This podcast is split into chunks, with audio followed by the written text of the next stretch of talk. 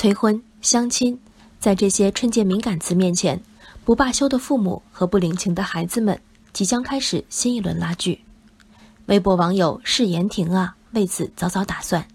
一个月来，他精心 P 了一组自己与某知名流量男星的合照，发给父母，称自己有男友了。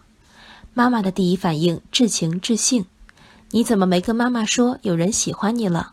小时候隔壁弟弟给你糖，你都先和妈妈说的。”爸爸则非常不舍，告诉朋友自己已经开始练习女儿出嫁时的演讲，完全不敢想女儿出嫁了会怎么样。这位盐亭姑娘闻言泪奔。自觉对不起爸妈，决定坦白，结果爸妈了解实情后很淡定，并让她继续相亲吧。一句“妈妈不是女儿心里第一位”的失落，一句“这哥们儿不可以欺负我女儿”的牵挂，父母之爱如此具象。而当想象中的准女婿回复不存在，女儿口中父母的淡定其实滋味无穷。九三年生人的女儿，工作两年。妈妈催婚催了两年，护儿手执万千少女梦想男友的照片，盼女结婚心切的父母有一种战斗告一段落的宽慰，也有这小子无论如何也配不上我女儿的挑剔。等到被告知合影是假的，男友也是假的，女儿暂时还不会离开我们，是释然，也重新成为负担。所以有这句继续相亲吧。最舍不得放开的女儿是要出嫁的女儿，最人厌狗嫌的女儿是连男朋友都没有的女儿。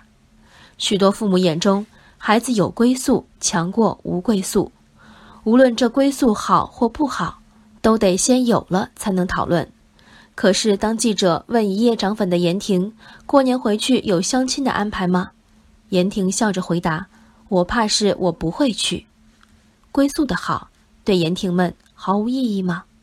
不是的，二十五岁的好看女孩，有稳定的工作，常和朋友聚餐，爱看音乐剧，有阳光的偶像，这也是一种生活的归处。我为什么喜欢言婷和她带来的这条热搜？因为她如天下许多女儿，直面不断涌来并无必要的催婚，却表现出难得的达观和平和。你们催着我找男朋友，那我先 P 一个给你们看嘛。你们一下子入戏太深，那我和你们说实话吧。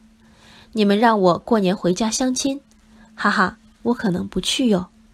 这世上当然有极端个例，可是大多数为你好却着力不当的焦虑父母，何至于对他们剑拔弩张？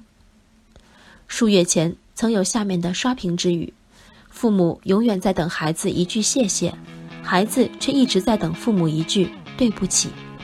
改变别人何其难，先改变激烈的对话和对抗方式，也算是提高生活质量的姑息疗法。人生海海，见微知著。我是静文，往期静观音频，请下载中国广播 app 或搜索微信公众号“为我含情”。